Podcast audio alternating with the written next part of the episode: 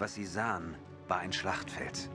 Gabriel Proctor oder Kassanov, dessen Geist auf irgendeine Weise in seinem Robotergehirn zugegen war, hatte es bereits gesehen. Während die anderen in der Höhle Unterschlupf gefunden hatten, hatte Proctor das Terrain erkundet. Die Schlacht war vorbei. Überall auf der Ebene vor den Klippen lagen brennende Wracks, von Panzerfahrzeugen, von Kampfrobotern, von gepanzerten Vehikeln, die sich auf spinnenartigen Beinen fortbewegten, von abgestürzten Fluggeräten jeder Art, auch tote Wächter und Freie lagen auf dem Schlachtfeld. In der Ferne grollte noch immer Explosionsdonner. Dort, über einer weiten, hügeligen Landschaft, die mit braunen, harten Gräsern bewachsen war, sah man eine Bergkette, deren Gipfel in graue Wolken gehüllt waren.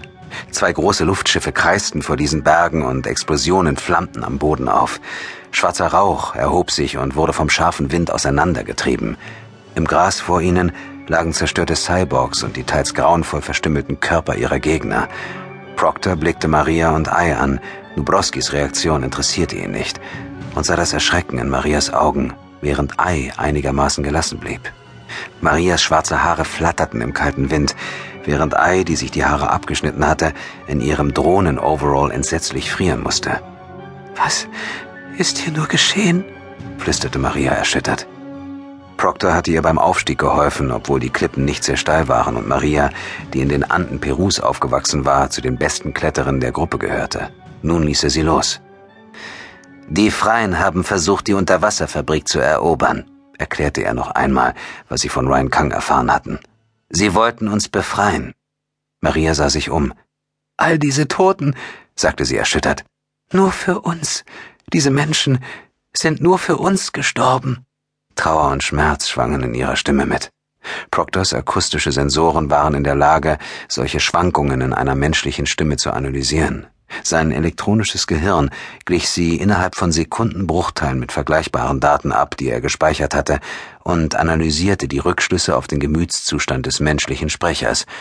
Ja, Maria spürte Trauer, Schmerz und Schuld, weil diese Menschen für sie gestorben waren. Sie sind nicht für uns gestorben, Maria, korrigierte er sie, sondern für ihre Zukunft, für die Zukunft dieser Welt.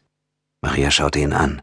Auch ohne dass sie etwas sagte, wusste Proctor, was sie wollte, denn er hatte den Ausdruck in einem menschlichen Gesicht zu interpretieren gelernt.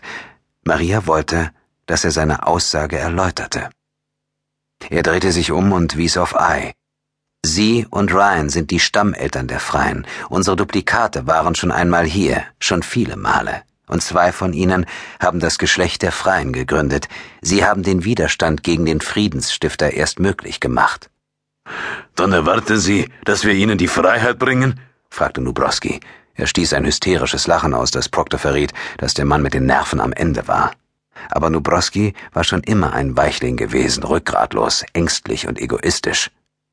Wir sind in einer fremden Zeit gestrandet, fuhr Nubrowski fort. In einer Zeit, in der ein gottähnlicher Despot und seine Armee aus Zombies und Robotern die Welt regieren. Wie sollen wir ihnen da helfen? Unvermittelt verwandelte sich seine Hysterie in Zorn. Das ist Ihre Schuld, Kassanov. Sie haben uns hierher gebracht.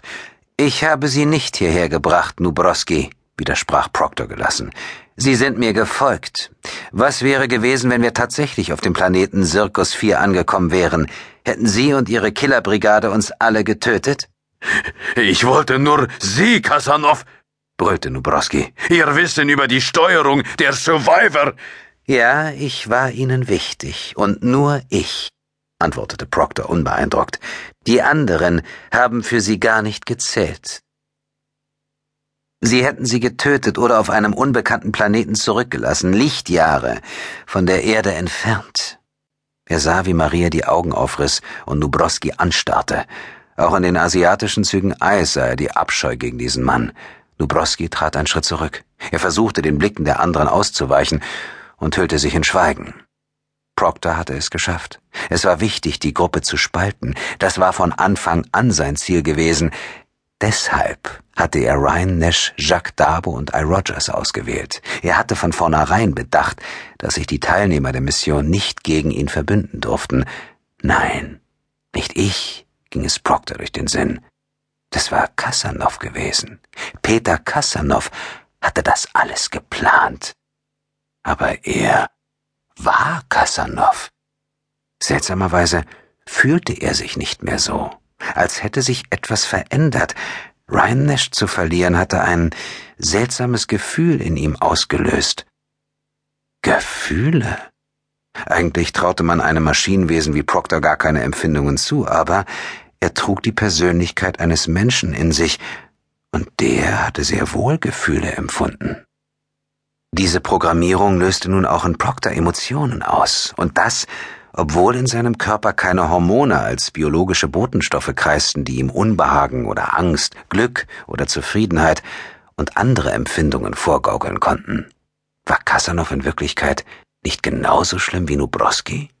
Beide gingen über Leichen, wenn es darum ging, ihre Ziele zu erreichen. Über die Leichen von Ryan Nash und Jacques Darbo und auch über die von I. Rogers. Nur eine Person war ihnen wichtig. Maria dos Santos. Und der Schlüssel, den sie trug. Erst jetzt bemerkte Proctor, dass er sekundenlang nur dagestanden und nichts gesagt hatte. Maria und I starrten ihn an. Er musste auf sie wirken wie eine Statue. Oder besser,